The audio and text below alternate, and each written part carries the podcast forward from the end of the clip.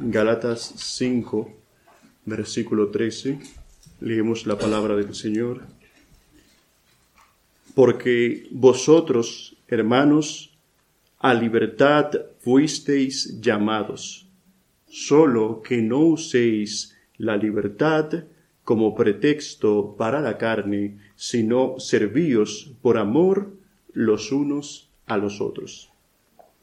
En esta ocasión vamos a abordar este versículo 13, pero solo la primera parte, porque a vosotros, hermanos, a libertad fuisteis llamados, solo que no uséis la libertad como pretexto para la carne. En la ocasión anterior, en la primera y última ocasión, comenzamos leyendo y abordando el versículo 1. Pablo les decía a los Gálatas que para libertad fue que Cristo nos hizo libres, por tanto, permaneced firmes y no os sometáis otra vez al yugo de esclavitud. Pablo temía, temía que los Gálatas regresaran a la esclavitud de la ley, porque algunos estaban tratando de persuadirlos a vivir por las obras de la ley. Y es por eso que Pablo les dice, manténganse firmes y no regresen al yugo de esclavitud, manténganse firmes en la libertad que Cristo les dio les advierte entonces de que se cuiden de todo aquel que quiera hacer a un lado su libertad en Cristo. Esa libertad entonces debía ser cuidada, protegida, resguardada de uno de sus más grandes enemigos. Un enemigo que tiene una actitud constante de asumir la responsabilidad de, por medio de ciertas cosas que tiene que hacer, creer que está obteniendo el favor eh, y la aceptación del Señor. Es un enemigo que demanda responsabilidad, pero sin libertad, y es el que conocemos como legalismo o el Señor legalismo. Nosotros hemos visto cómo la circuncisión, bajo la creencia o enseñanza de que es necesaria para la salvación, hacía vana la cruz de Cristo, invalidaba y contaminaba el Evangelio de Cristo y veíamos que aunque nosotros hoy no somos perseguidos por la circuncisión, nosotros mismos podemos colocarnos un yugo que no es el que Cristo nos colocó al pensar y actuar bajo la premisa o creencia de que podemos ganarnos el perdón y la aceptación de Dios en base a nuestras obras.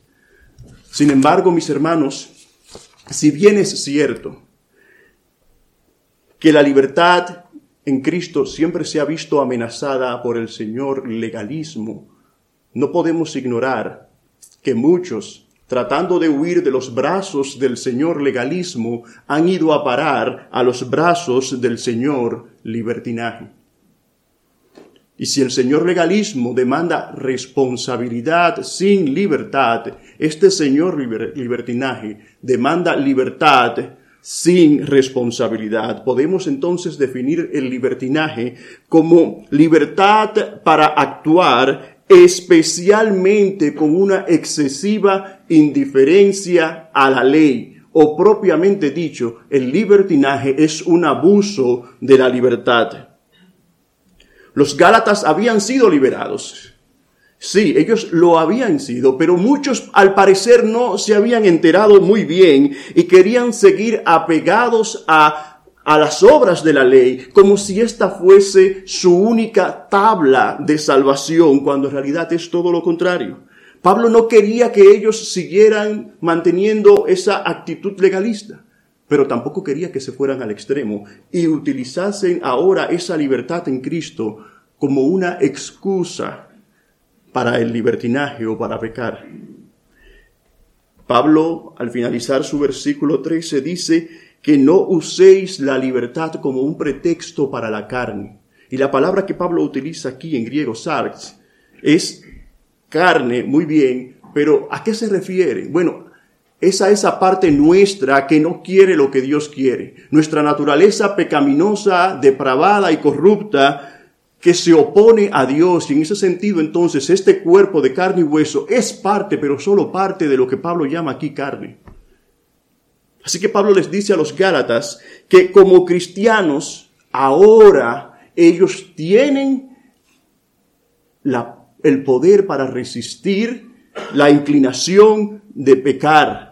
Los Gálatas antes no podían, nosotros tampoco podíamos, porque éramos esclavos, pero ahora sí podemos porque Cristo nos ha liberado. Por eso Pablo les dice, usen su libertad, ahora pueden usarla, antes no, como una oportunidad, pero ¿para qué? Para la carne, no. Para servir en amor. Si siguiéramos leyendo, Pablo les habla de servir en amor. Pero bueno, antes, hermanos, como he dicho antes, entonces, valga la redundancia, no podíamos, ni los Gálatas ni nosotros. Y si nosotros leemos este versículo en la nueva versión internacional, en español, nos dice, pero no se valgan de esa libertad para dar rienda suelta a sus pasiones. Ahora, yo les confieso que me gusta más leerlo, pero en la versión, de la, en la versión en inglés de esta nueva versión internacional, donde leeríamos, but do not use your freedom to indulge the flesh, o en otras palabras, no usen su libertad para ser complacientes con la carne, para ser indulgentes con la carne. La idea que Pablo quiere transmitir a los Gálatas y a nosotros es algo así como, oh Gálatas, no utilicen esa libertad ganada por Cristo como una base de operaciones desde la cual ustedes lancen un ataque espiritual contra ustedes mismos. La realidad, hermanos, el hecho de que ahora hemos sido liberados del pecado, del mundo, de Satanás y de la esclavitud de la ley, parecería que debería ir de la mano con la liberación también de una actitud legalista. Pero lo cierto es que no es así siempre. Algunos, como al apóstol Pablo, al parecer lo asimilaron de inmediato, Pablo, Bernabé, pero a otros, como el apóstol Pedro, le costó un poco más de tiempo, hasta que Pablo le confrontó y le hizo ver, entonces entendió. Lo cierto, mis amados hermanos, es que esta epístola a los Gálatas dirigida primariamente a los Gálatas, como dice su nombre, les calzó muy bien, les quedaba muy bien a ellos y les ha quedado bien, le ha quedado bien a todos los santos hermanos nuestros a través de los siglos hasta nuestros tiempos. Esta carta, esta epístola del apóstol Pablo a los Gálatas es una epístola directamente para nosotros también en estos tiempos. ¿Por qué? Porque aunque nosotros predicamos que somos salvos por gracia, aunque sabemos que somos salvos por gracia, no siempre sabemos vivir bajo la gracia o en la gracia. No, no sabemos muchas veces. Por eso, en ocasiones, o nos vamos al extremo del legalismo o nos vamos al extremo del libertinaje, pero no nos quedamos en la libertad a la que Cristo, con la que Cristo nos ha hecho libres. Vayamos a Romanos capítulo 13. Romanos capítulo 13, versículo 14.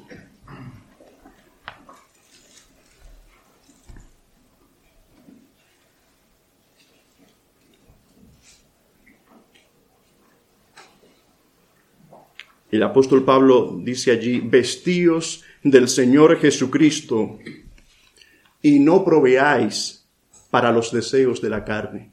Nosotros o nos revestimos o estamos vestidos o revestidos de Cristo o estaremos constantemente proveyendo para los deseos de nuestra carne, mis amados hermanos, para nuestros propios deseos. Cuando nos vestimos y estamos revestidos de Cristo, ¿qué va a pasar? Que no vamos a procurar seguir nuestros propios deseos. ¿Por qué? Porque Cristo no se agradó a sí mismo. En el mismo libro, Epístola a los Romanos, capítulo 15, versículo 3, Pablo dice que Cristo no se agradó a sí mismo. Por eso, Cristo es el mayor y el mejor ejemplo de libertad. Porque Cristo era libre y haciendo un buen uso de su libertad, Él no se agradó a sí mismo. La verdadera libertad, por tanto, mis amados hermanos, es la libertad para ser libres de la esclavitud del deseo personal, cuando estamos totalmente liberados para hacer lo que Dios quiere que nosotros hagamos, su voluntad, no la nuestra. Nuestra meta entonces no es agradarnos a nosotros mismos, sino agradar al Señor. Esa es la libertad real. La libertad cristiana, por tanto, mis hermanos, es libertad para agradar a la carne, no, sino para agradar al Señor. Adán y Eva, como hemos leído, tenían libertad, pero Dios le había puesto una restricción, tenían un límite. Y haciendo uso de su libertad, incurrieron en un abuso de esa libertad y por tanto incurrieron en libertinaje, utilizaron su libertad de forma destructiva y de la misma manera, mis amados hermanos, nosotros también podemos usar la libertad los unos con los otros y eso o, contra los otros y eso ocurrirá cuando hagamos uso de esa libertad, no para ayudar y para servirnos en amor, sino para complacernos a nosotros mismos, en detrimento de nuestros hermanos. Es probable que tú, hombre que me escuchas en el contexto de tu matrimonio, o hermana en el contexto de tu matrimonio, o hijos en el contexto de su hogar, estemos o estén utilizando su libertad para su propio provecho a expensas de tu pareja o a, expensas de tu padre? ¿Cuántos matrimonios, hermanos, no hay hoy en crisis o peor aún destruidos? Porque el esposo, haciendo uso de su libertad, decide pasar más tiempo en el trabajo, aún sin tener quizás trabajo, o en el campo de fútbol, o, si, o donde está deleitándose con otros entretenimientos, dejando de lado sus responsabilidades en el hogar. ¿Cuántas mujeres en sentido figurado han quedado, viudas porque a sus esposos o sus esposos se han dejado matar por sus propias pasiones, olvidando, repito, sus responsabilidades y su mayordomía en el hogar? Pero igualmente, ¿cuántos hogares no han quedado destruidos porque las esposas, comprometiéndose con muchas cosas fuera de la casa, olvidan su mayordomía con el hogar para con sus hijos y con sus esposos? ¿O cuántos hijos posponen su obediencia a los padres hasta que ellos terminen de satisfacer sus pasiones, ya sea que estén en videojuego, en la televisión o, en otra cosa. Hermanos, ese uso de la libertad es un uso egoísta. Se convierte en un abuso de esa libertad y por tanto es incurrir en libertinaje de forma sutil. Muchas veces estamos, no, libertinaje, eso es cuando las personas se van a las 8 de la noche a fiestar y llegan al otro día, en la mañana, cuando se entregan a, la bebida, etcétera, etcétera. Sí, eso es una forma, pero nosotros incurrimos en libertinaje muchas veces de forma más sutil. Es por eso que Pablo entonces nos dice, les dice a los Gálatas y a nosotros que no usemos esa libertad para complacer la carne. Ahora, hermanos, entre los judíos cristianos estaba pasando algo que es necesario que nos detengamos un poco a considerar para entender cuál era parte del problema de lo que estaba ocurriendo aquí. el problema principal lo hemos visto anteriormente, su falsa creencia en creer que la salvación se continuaba obteniendo por obras. Sí, Cristo. Ellos no quitaban a Cristo, pero le añadían, le ponían al lado las obras. Ahora, ¿qué estaba ocurriendo en el contexto inmediato entre ellos? Muchos de esos judeocristianos habían captado mal el mensaje de Pablo. Ahora, ¿por qué quizás lo habían captado mal?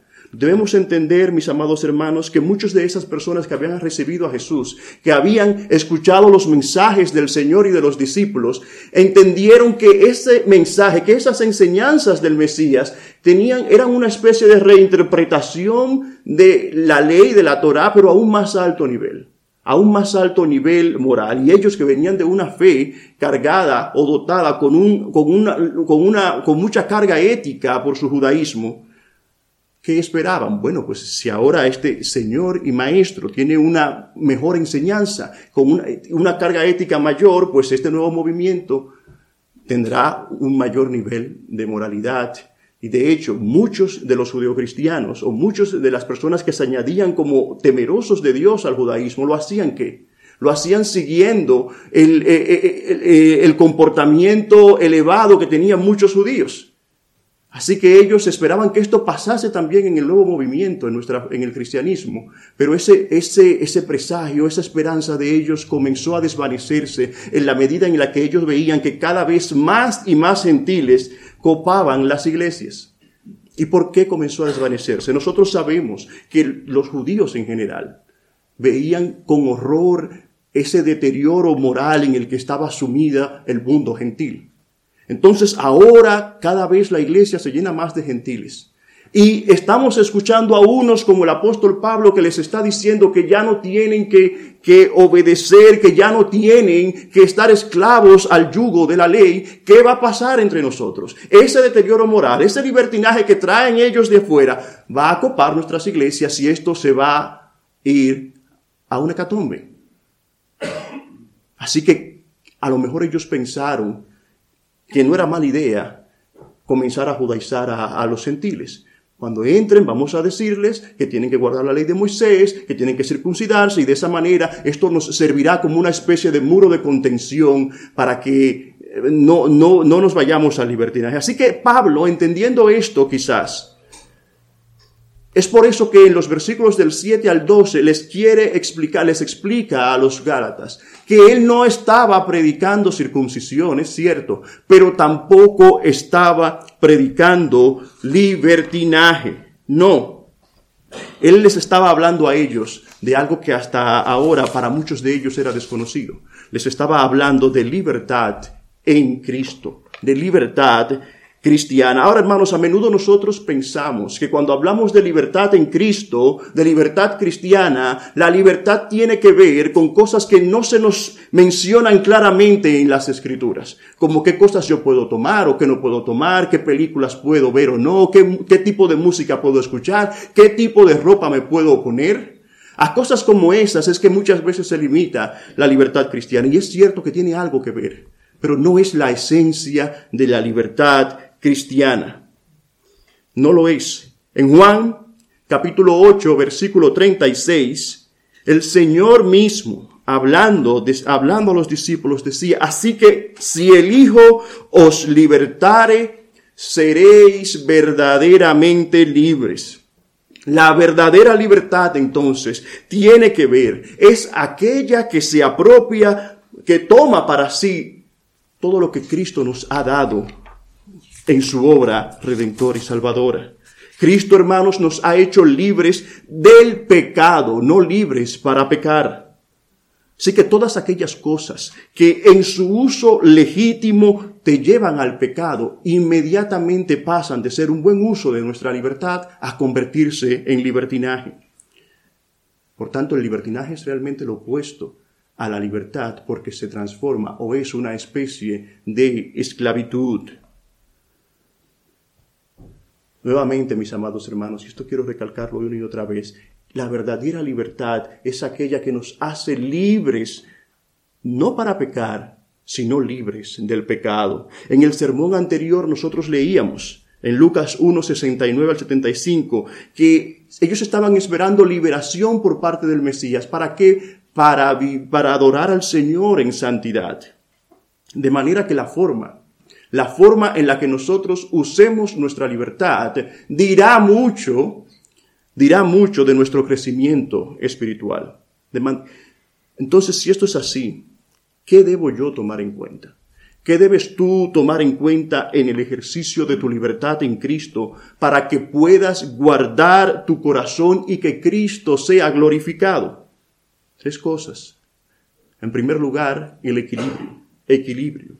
Alguien ha dicho o ha ilustrado esta relación que debe existir entre el legalismo y el libertinaje de la siguiente manera, y cito. Dice, el cristianismo representa un puente estrecho y es un puente que está cruzando por encima de un lugar donde se unen dos corrientes. Una de esas corrientes, uno de esos ríos es claro y transparente no obstante, sus corrientes van con una fuerza muy fuerte y mortal. El otro río es una corriente de un pantano sucia y contaminada.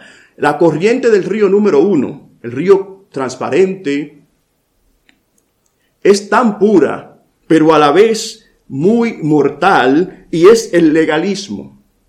y viene hacia nosotros como una gran justicia. Ah, como el fariseo, recuerda, yo ayuno dos veces a la semana, doy diezmos de todo lo que me gano, etcétera, etcétera. Pero nosotros no nos podemos mantener a flote en esa corriente. Porque esa corriente te va a matar, nos va a matar si nos metemos en ella, porque nos va a aventar contra las rocas. Pero la otra corriente, la contaminada, la sucia, es el libertinaje. Tú te caes en esa corriente y te vas a ahogar en la suciedad de esa corriente. Entonces, ¿qué hacemos? ¿O qué debemos hacer los cristianos? Mantener el equilibrio en el puente para no caer en la destrucción del legalismo o del libertinaje, para no ahogarnos en una o ser aventados contra la roca en otra. Nunca debemos tratar o debemos tratar de nunca perder el equilibrio. Así que mis amados hermanos, todas aquellas cosas que tú y yo hacemos y que tenemos la tranquilidad, la paz de poder hacerla porque sabemos que tenemos libertad ahora en Cristo, todas aquellas cosas que tenemos libertad para hacer, ¿Son realmente de beneficio para nosotros? ¿Son realmente de beneficio para nuestros hermanos? ¿Son de edificación para el cuerpo de Cristo? Porque puede que para eso que para ti sea bueno, a lo mejor para otros no lo, no lo sea. Así que nuestra preocupación, ya hemos visto que primero debemos tratar de mantener un equilibrio, pero en segundo lugar, nuestra preocupación nuestra preocupación por la seguridad de nuestras almas, nuestra perseverancia en santidad nos debe llevar a negarnos a algunas de nuestras libertades cuando sea necesario. Vayamos a Primera de Pedro capítulo 1 versículo 15. Primera de Pedro capítulo 1 versículo 15.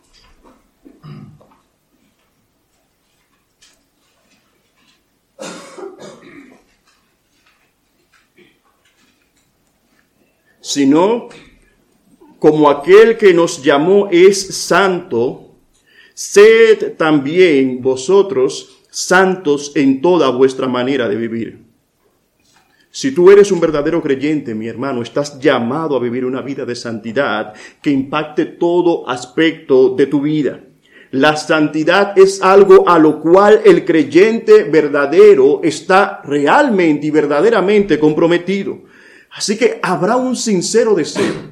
Habrá un sincero deseo de ser cada vez más santo en aquella persona que ha sido salva. Y si tú eres salvo y dices y estás seguro de que eres salvo, tiene que haber en ti un sincero deseo de ser cada vez más santo. Ahora, también estamos llamados a perseverar hasta el fin. Sin embargo, hermanos, a pesar de que en Cristo hemos sido librados de la esclavitud del pecado, del mundo y del diablo, aún ellos están contendiendo contra nosotros y tratando de llevarnos a su terreno, oponiéndose a lo espiritual. Y es en ese contexto entonces que muchas de las cosas que en principio nos están permitidas y que no son pecado pueden transformarse en pecaminosas para nosotros cosas que no se nos prohíben, pero que si tú no te cuidas pueden convertirse en un tropiezo para tu alma. No son malas en sí, no lo son, pero debido a las influencias y al ataque de Satanás, a la seducción del mundo y a nuestro propio pecado remanente pueden convertirse en piedra de tropiezo para nosotros. Así que el creyente que se preocupa por su seguridad espiritual y por su crecimiento espiritual y que se preocupa por su perseverancia en santidad, estará siempre dispuesto, siempre dispuesto a dejar de practicar ciertas cosas cuando éstas se estén convirtiendo en una trampa. ¿A qué me estoy refiriendo? Concluyendo, mis amados hermanos. Nosotros vivimos en un mundo en el que cada vez lucha para que nuestra vida sea más cómoda, para que tengamos una mayor comodidad, de tal manera que luego de un arduo día de trabajo nosotros podemos llegar cansados y lo primero que quisiéramos es arrellanarnos o eh, ponernos en nuestros muebles bien, bien, bien cómodos y a veces hasta nos podemos quedar dormidos ahí. Y el mundo está trabajando cada vez más para que nosotros nos sintamos así, más, más complacidos, con más confort. En ese sentido, hay cosas que se han hecho para nuestra mayor comodidad. Por ejemplo, tenemos libertad para ver cosas como Netflix, ¿no? Con sus series, con sus películas, YouTube, con todo lo que nos puede brindar, bueno y malo. Pero desde el mismo momento que alguna de estas cosas se convierten o se conviertan en una excusa para nosotros venir al Señor con gozo, estará, estaremos incurriendo en libertinaje. ¿A qué me estoy refiriendo? ¿Cuántas veces, hermanos, hemos nosotros estado viendo o haciendo algo que luego que lo hacemos, podemos decir gracias, Señor, porque esto me ha inspirado y me ha motivado más a buscar de ti? ¿Nos pasa eso con frecuencia a nosotros después de estar eh, imbuidos en estas cosas? ¿O es lo contrario? Muchas veces terminamos y lo que tenemos es que hemos perdido el gozo y la fuerza, la intención para venir al Señor en oración, para leer y meditar en su palabra y lo único que nos queda es acostarnos porque estamos cansados. Porque, porque probablemente estamos haciendo un uso abusivo de esa libertad que tenemos y estamos incurriendo en libertinaje. Ahora, algunos me dirán, no, pero yo no veo nada feo, yo no veo nada malo, ningún tipo de contenido malo en eso. Sí, pero es que no es necesariamente el contenido. No es necesariamente el contenido, sino el tiempo que pasamos imbuidos en todas estas cosas. Es muy común, los culebrones, es muy común que las personas se den un maratón de capítulo tras capítulo, etc. Pero nosotros podemos darnos también ese lujo sin, sin ser o que, sin herir nuestra alma y nuestra conciencia.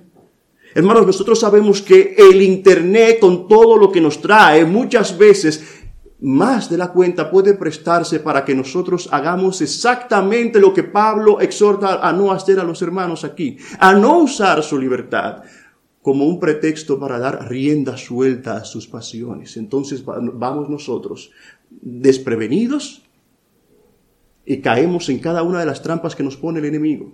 Sabemos que estamos en una especie de guerra fría, pero el enemigo continúa haciendo sus escaramuzas y poniendo las trampas y en cada una de ellas, si estamos, si no estamos alerta, nos caemos, quedamos atrapados o chocamos contra ellas. ¿Por qué? Porque es una forma sutil en la que estamos ahora imbuidos, en la que el enemigo nos hace, nos puede llevar a su propio terreno. Ojo, yo no estoy diciendo que nada de esto sea malo en sí mismo. Lo que sí estoy diciendo, lo que sí te estoy exhortando es a que te vigiles, a que te autoexamines si cada vez, repito, que terminas de esto, puedes dar gracias al Señor porque lo que has estado haciendo te ha motivado a buscarle más. Vayamos a Ezequiel capítulo 16, versículo 49, para concluir. Ezequiel capítulo 16, versículo 49.